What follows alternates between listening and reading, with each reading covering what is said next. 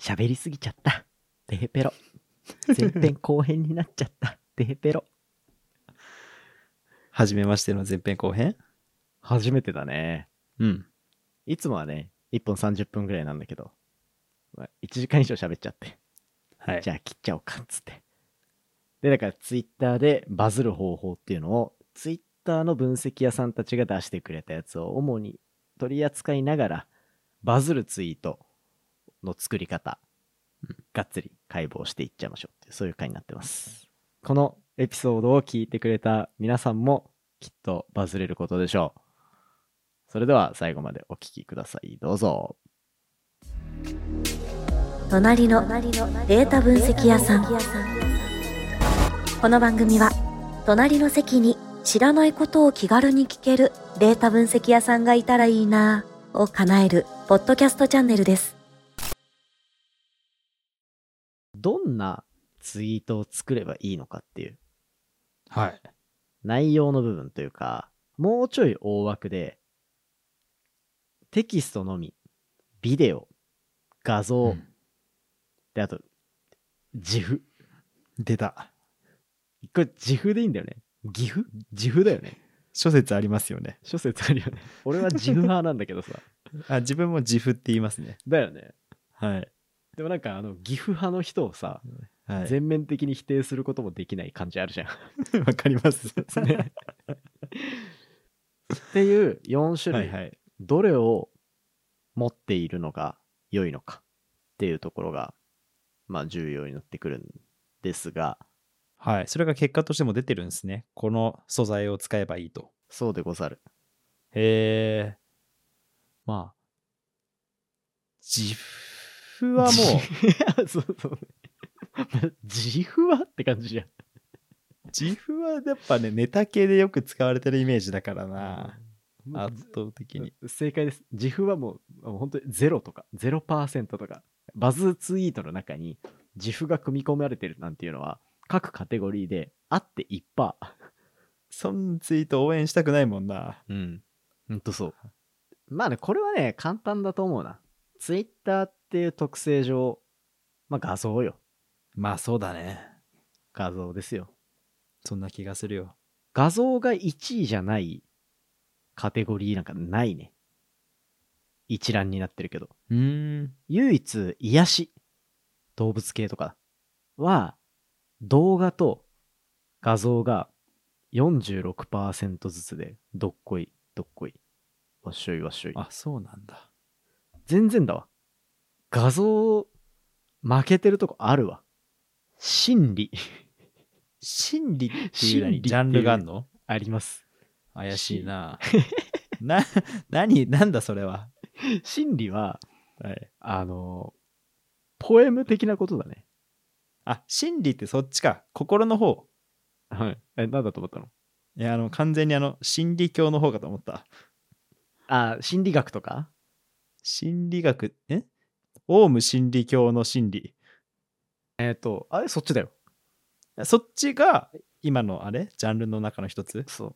誠の断り。あ、誠の断りね。あ、やっぱ怪しいじゃん。も まだから、気づきです。みんなが潜在的に思っている内容だっう。たり、うんうんうんうん誰も言語化できていなかったことを言語化している。ああ、そういうのも真理になるのか。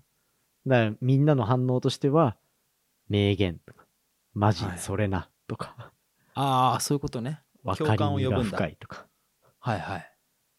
これが、まあ、バズりにくいんだけど、まあ、バズりにくそうじゃまあ、バズりにくそん バズりにくそうなんだけ どう。うん。だってドスベリするわけじゃんバズんなかった場合って 間違いないね。そうそれはテキストオンリーが53%いや、まあそうだよね。画像とミスマッチしてたらめっちゃ滑りそうだもん。なんか。だからテキストオンリーでいくのがまず一番いいああ、まあもしそうだろうな。心理で攻めるならねはいはいはいは心い理ツイート、。ポエマー路線でいくならなるほどね。で、あとは、さっき言ってた支援。うん。ななんか、こういう人たちがいるから、こういう風になってほしい、みたいな。で、いいね、いいね、リツイート、リツイート、みたいになるのも、テキストオンリーで51%とかだね。バズった、へーあそバうなんズだった中のツイートの分類で言うと。うんうん。やっぱ、ちゃんと読んで納得するっていう系はテキストだけでも十分だけど、一瞬の感情を揺さぶる系は画像ないと直感的に入ってこない鋭い気はするな。鋭いさすがデータサイエンティストでございます。この、毎回褒められるんだよな。き まそう気持ちいいな。褒めて伸ばすタイプだから。ありがたい。多分いい上司になりますねそ。う令和の教育ね、これが。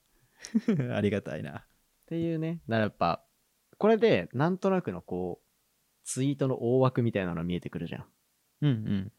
どういう感情を抑えて、で、どういうコンテンツの種類でいって、うん、っていうところで、バズを最大化しつつ、確率を上げて、っていうところをやっていけば、まあまあまあ、いけそうなわけですよ。そうだね。で、いいね。じゃああとは、もう、いつツイートするかとか。おお。テクニックの部分だ。そう。これ、それこそね、変なインフルエンサーとかよく言うのよ。し、なんとなくパッとイメージしてもわかるって思われがちなんだけど、これ結構ね、びっくりだったね。え本当かなっていう。いつって話でしょみんなが見てるタイミングじゃん。と思うじゃんそうだよ。だから、夕方。夕方夜か、もう朝よ。と思うじゃんうん。ちゃうの嘘だろ。データ上、一番リツイート数が多い時間帯は、うん深夜1時から5時なんですよ。嘘だろ。 おいおい。変だよね。ツイッター中みたいのがいるんじゃないのもいやだからう、夜中。そうなんじゃないそいつらがバズを生み出してるんだよ、きっと。あ、そうなのか。まあでも本当にビビたるさよ。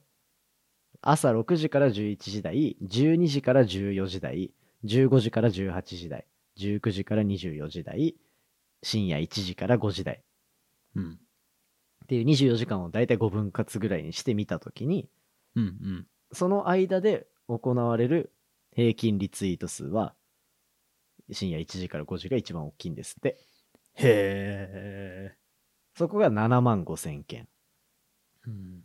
で、でも一番少ないのも昼とかで、12時から14時台とか、うんで、6万8千件とかだから、ほんと1万件も差は出ないんだけど、うん、うんだ。からきっとあれだね、あの誤差とか考えたらもしかしたら全部一緒かもしれない。なるほどね。まあでも、そうなんだ。ツイッター中のいる可能性が出てきたな。 そうそうそうそう。 で、逆にそう、深夜はもうちょい沈んでほしかった、個人的には。そうだね。沈まないんだっていう。まあもう寝ないでバーってツイート見てるんだろうな、きっと。ね、追敗がいるよ、追敗が。面白いな。意外ですね。でもね、なんとなくね、これね、聞いたことある。一回そのツイッター伸ばそうかなと思って、さっき言ってたみたいな変なインフルエンサーが発信してるやつとか、俺結構見たんだけど、うん。そのね、諸説やっぱいい時間帯っていうのはあるんだけど、うんうん。夜中に仕込んで朝起きたらバズってるっていうことが、まあ、割とあるみたいな。あ、そうなんだ。それが、ツイッターのデータからすると、結構王道なのかもしれないっていうのは、この分析は結構驚きだったね。あとはまあ、ツイートのバズが収束するまでのタイムスケールとかね。一回バズったら、はい一はい、は体い。どのぐらいで、その、あれはなくなるのかっていう。内容によっても違いそ鋭いですね。まあ、基本的には72時間で全部収束する。72時間って3日だよう。まあ人間の、あれですよね。飲まず食わずで生きてられ る。いや、別に。追敗、飯も食ってるし、いっぱい寝てるし。あ死んでいくわけじゃない。そうそう別にその、バズを起こすために、飲まず食わずで張り付いて、一バズを起こして死んでいくとか、そういう、そういう世界観ではないのよ。あ、そっかそっか。で、まあ、とりあえずそのぐらいで、あの、バズりというか、まあ、いいねとかリツイートが来るのも収束すると。だから3日前にしたツイートがバズったみたいなのは、まあまあまあない。うんうんうん。っていうとこがあって、でもなんかその、ツイートしてすぐに、本当に数時間以内に爆発的に広がっていくものと、はい。じわじわじわと1日ぐらいかけて広まっていくものと、というのが結構分かれてる。なるほど。例えば、ショック系、はいはい。芸能人亡くなったとか、あとは感動系もそうだね。誰か金メダル取ったとか、世界一になったみたいな。やつとかは、ほんと、もう初速マックスって感じ。やっぱそうなんだ。まあ、一瞬だよね。そうんなね。一瞬で、で、速攻でもう本当に、ショック系に関しては24時間も持ってないね。うん。で、もう一気に落ちていく。うん。で、逆に、知識系とか、うん。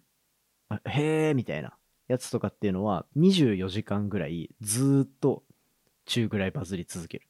徐々に広がるんだ。そう。これね、面白い。そういうのがね、結構ある。うん。もう心理系もそうだね、さっきの。ポエマーとかはいはいはい。もそうだし、あと意外だったのはね、驚きとかも、驚き、うん楽しい系も、24時間ぐらい賞味期限あるらしい。まあ、短そうだよね。うん。でも、その、知識系と同じぐらいは残るから、その、誰あまかあそっか亡くなったとかに比べれば、全然良いスコアかなっていう。結局、人のことなんてどうでもいいってことなのかな。うん。いや、まあそうでしょやっぱそういうことなのかう。。うん。あと、ショックとか感動系に関してはさ、多分、類似コンテンツがめちゃめちゃ出るんだよね。これはあくまで俺の推測だけど、うん。あの、芸能人の亡くなりとかっていうのは、もううん同じようなニュースめちゃめちゃ出るし、確かに。そう。そういうのを考えたら、この分析ってさ、それぞれのツイートがどのぐらいのスコアを出したかっていうので、ハッシュタグベースとかではないから、うん。あの、多分ショック系とかっていうのは類似コンテンツ出まくって分散するんだよね。うんうんうん。で、新しい記事の方が情報が新しかったりするから見るし。そうだね。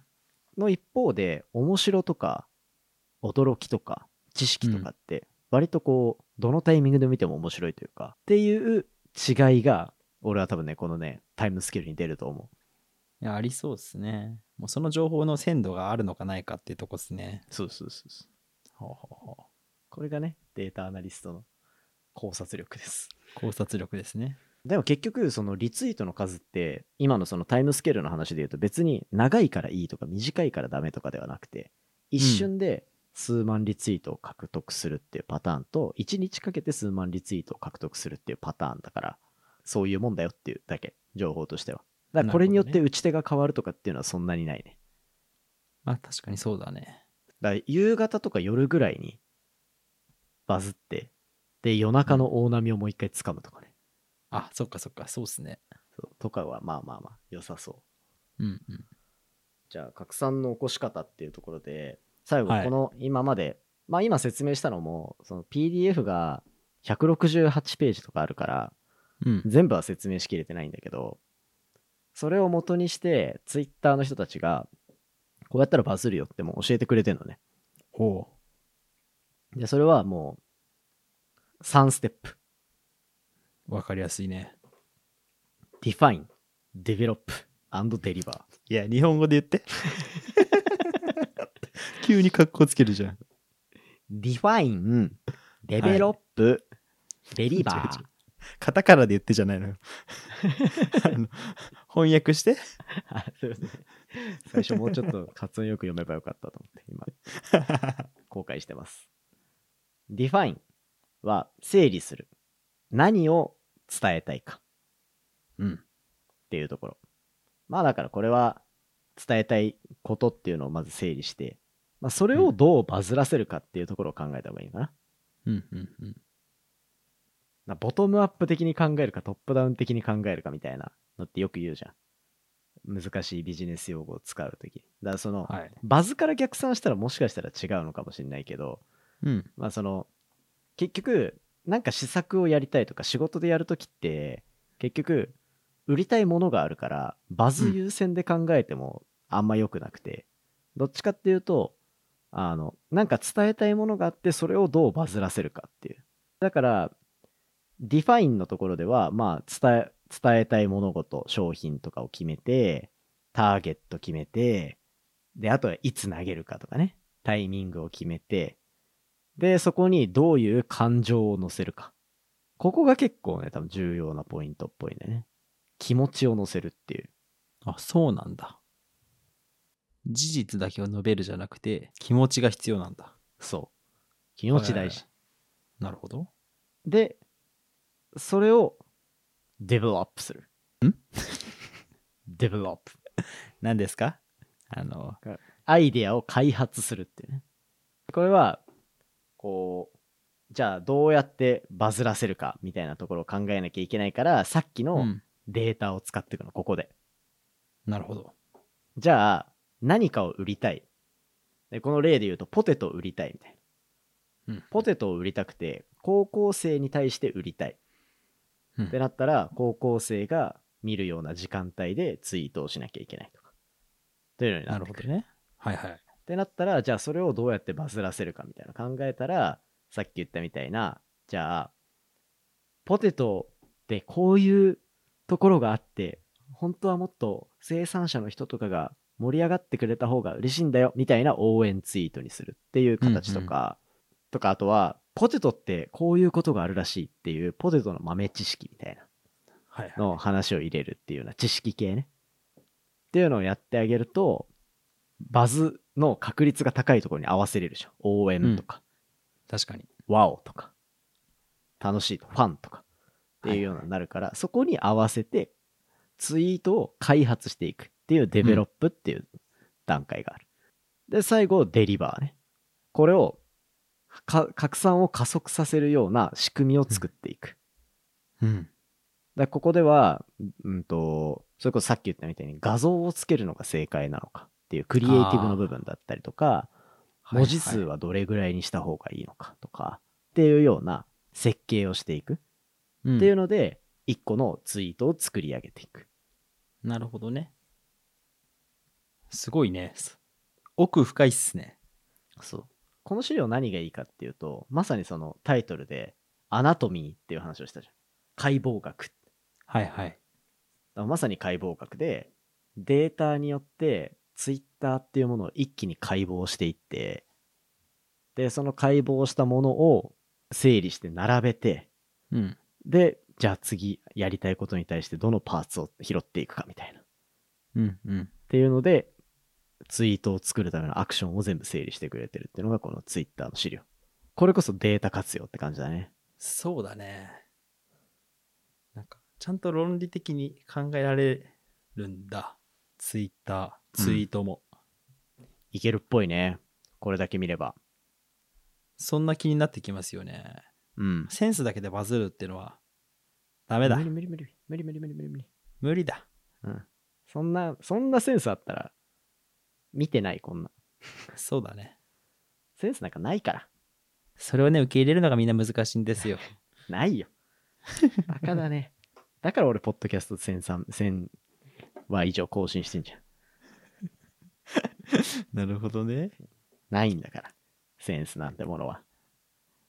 でもね、これね、ツイッターだけにとどまらずで、割と俺、ポッドキャストにもね、通ずる部分あるなと思ってて、うんうん。あの、ポッドキャストの面白い部分は、喋ってるやつの感情の部分だったりするんだよね。そう言いますよね。うん、ってなってるとやっぱ聞いた時の驚きとか、まあ、どっちかっていうと楽しいみたいなところもそうだしうん。っていうのでリスナーの心を掴んでいくみたいなウェブメディア全般に意外と言えんじゃないかなみたいなでことツイッターにおいてはこういう特徴があるみたいなうん。でメディアによって多分ねちょっとずつそこのねウェイトが違う特にその16ラベル楽しいとかまあ確か知に。識とか応援とか確かにな。発信してる人の熱量伝わるって大事ですね。うん。熱量はやっぱ応援とか支援とかにはつながりやすいしね。うん。まあだから感情の設計が大事なんじゃない僕らのチャンネル難しいですね。そう考えると、分析結果を、まあ、使ったりして発信はするけど、そこに感情をどう乗せるかって結構難しくないむずいね。それね、あんまり出てない課題。そうだよね。だから本当に僕らが面白いと思ったり、これは届けたいっていうところを持ち寄って喋るっていう、そう。そこにそこ熱に量が尽きるね。乗ってたらラッキーみたいな。 うんうんバレると思うんんまうわ、興味ねえんだろうな、こいつ、みたいな。あ確かにねそう。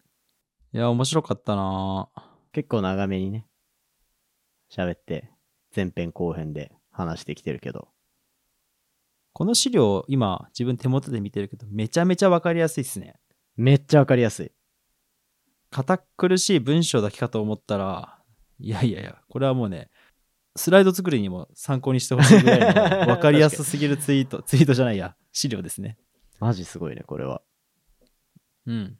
だから、ぜひ、皆さんもまあ、資料とか見ながらとか、まあ、気になったら資料見なし見てみて、自分のちょっとツイッターに活かすとか、うん。広報、あと人材とかもやっぱツイッターとか、あなんかちょっと心に響く系のをやっぱアピールしなきゃいけなかったりするから、まあそういったところに使えるんじゃないかなっていうところかな、今回の話は。うんうん面白かった。です。ということで、今回はは X が出してる Twitter のデータ分析、そしてそこから見つける0.1%のバズの壁を超えるうん対策っていうところ、前編後編に分けてお話しさせていただきました。面白かったです。あざっす。ということで、はい。まあじゃあ次回は、次回はたっちゃんですかね。次回熱量高くいきますよ。あ、そんなに高い次回。たっちゃん怒ってます。怒ってんの はい。感情出せって言ったからわざと言ってるいやいやいやいや、もうね、この怒りを皆さんに伝えたい。何の話かってね、サウナの話をしたいんですよ。